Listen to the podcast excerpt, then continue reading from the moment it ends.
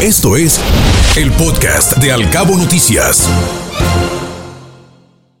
Baja California, Ciudad de México, Estado de México, Jalisco, Chihuahua, Tamaulipas y Nuevo León tienen 71% de los 52 mil cuerpos sin identificar que están en fosas comunes. Servicios forenses y universidades alrededor de 37 mil cadáveres. Esto de acuerdo con el informe sobre desaparecidos en México de la ONU. Citigroup se encuentra en conversaciones iniciales con los posibles compradores de Banamex, su negocio minorista en México. Esto confirmó el director de finanzas del grupo estadounidense Mark Mason. En conferencia telefónica, reiteró que las opciones van desde una venta directa hasta una oferta pública.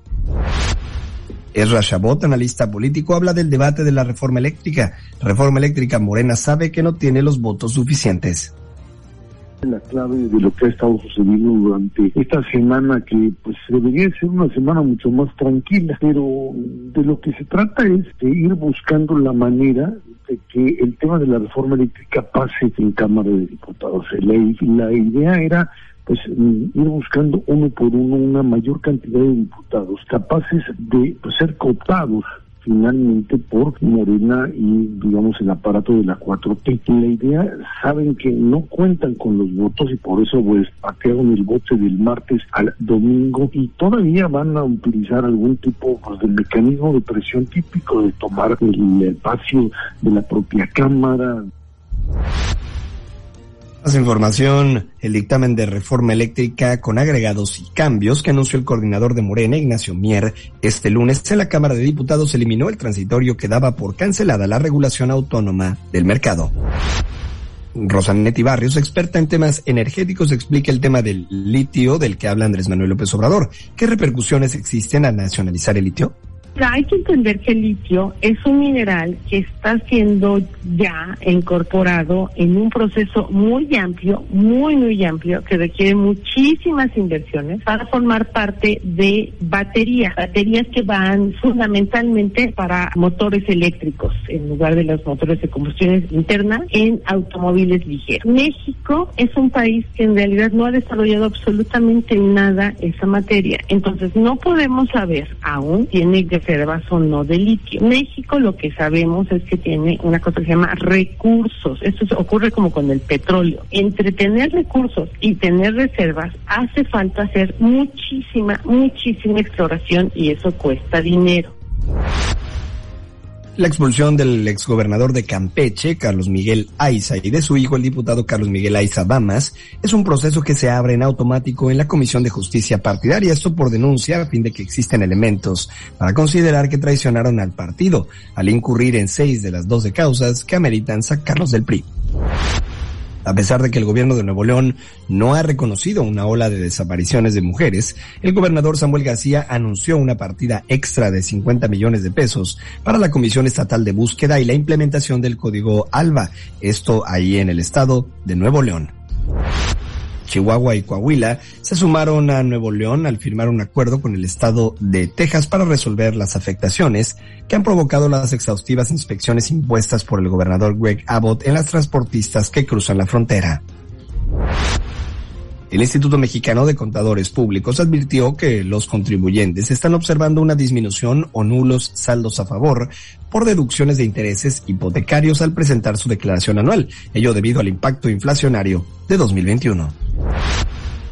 Y en Veracruz, la contaminación de ríos y manantiales en la región centro del estado no permite que sean aptos para que el agua sea tratada y utilizada para el consumo humano. Poco a poco, la capital veracruzana comienza a padecer la carencia del líquido porque además de la falta de una buena captación, ahora se debe distribuir entre una mayor población ante el incremento de la mancha urbana.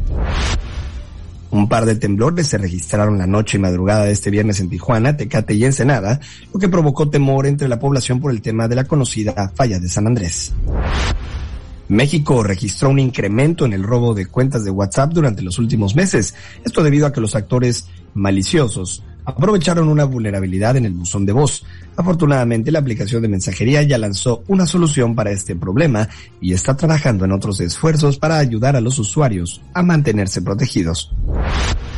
La guerra en Ucrania está llevando al Fondo Monetario Internacional a recortar las estimaciones de crecimiento para 2022 o 2023, mientras que el alza de los precios de alimentos y energía presionan a las economías, esto dijo Cristalina Georgieva. La directora gerente del organismo detalló que el FMI rebajaría sus perspectivas de crecimiento para 143 economías que representan 86%. Gautier Miñó, embajador de la Unión Europea en México, habla sobre la invasión rusa a Ucrania. México ha sido prudente y él aprovecha para condenar la invasión rusa.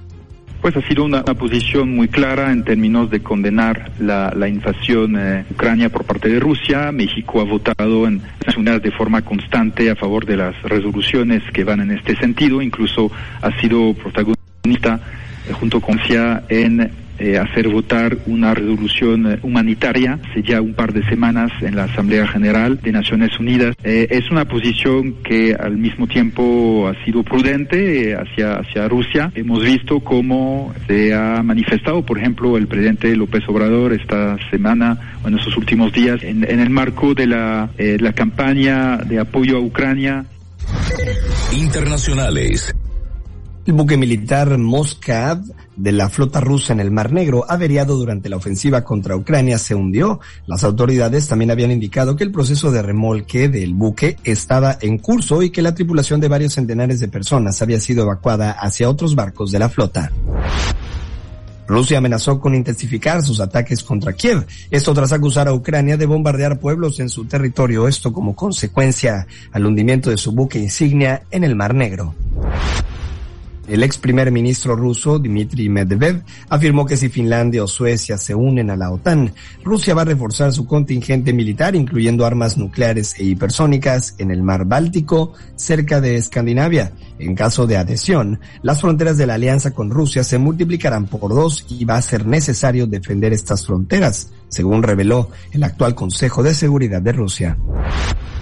El Papa Francisco celebró este jueves santo en una prisión italiana el tradicional ritual de lavado de pies a una docena de reclusos. Se desplazó a la cárcel de Civitavecchia, a unos 80 kilómetros al noroeste de Roma, para la ceremonia que se llevó a cabo sin la presencia de la prensa. Tres años después del incendio que la devastó, la Catedral de Notre Dame de París ha recuperado su blancura original gracias al trabajo diario de un ejército de artesanos y se espera que pueda reabrir sus puertas en 2024. Las mujeres de Florida, en el sureste de Estados Unidos, ya no podrán abortar a París de 15 semanas, a partir de 15 semanas de gestación, después de que el gobernador del estado, Ron DeSantis, firmara una ley al respecto. Una corte estadounidense declaró culpable este jueves al yihadista del grupo Estado Islámico, el Shafeb, de haber participado en el secuestro y asesinato de cuatro rehenes estadounidenses en Siria como miembro de la célula Los Beatles. Su sentencia se conocerá posteriormente, pero se expone a cadena perpetua.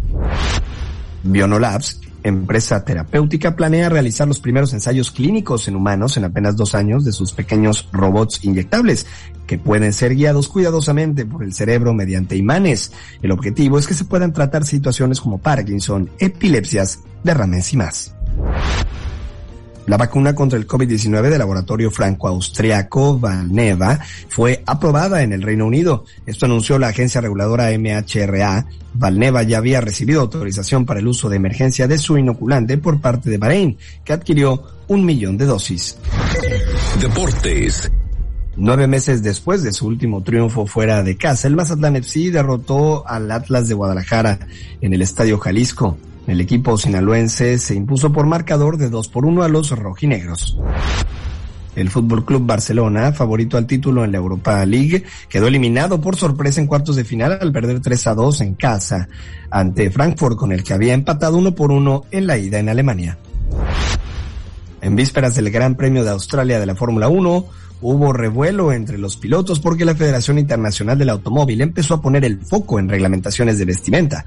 La polémica creció porque Lewis Hamilton adelantó su rechazo a la normativa que obliga a los competidores a quitarse todas las joyas, aros y cadenas. Escuche Al Cabo Noticias de 7 a 9 de la mañana con la información más importante de los cabos, México y el mundo por Cabo Mil Radio 96.3. Siempre contigo.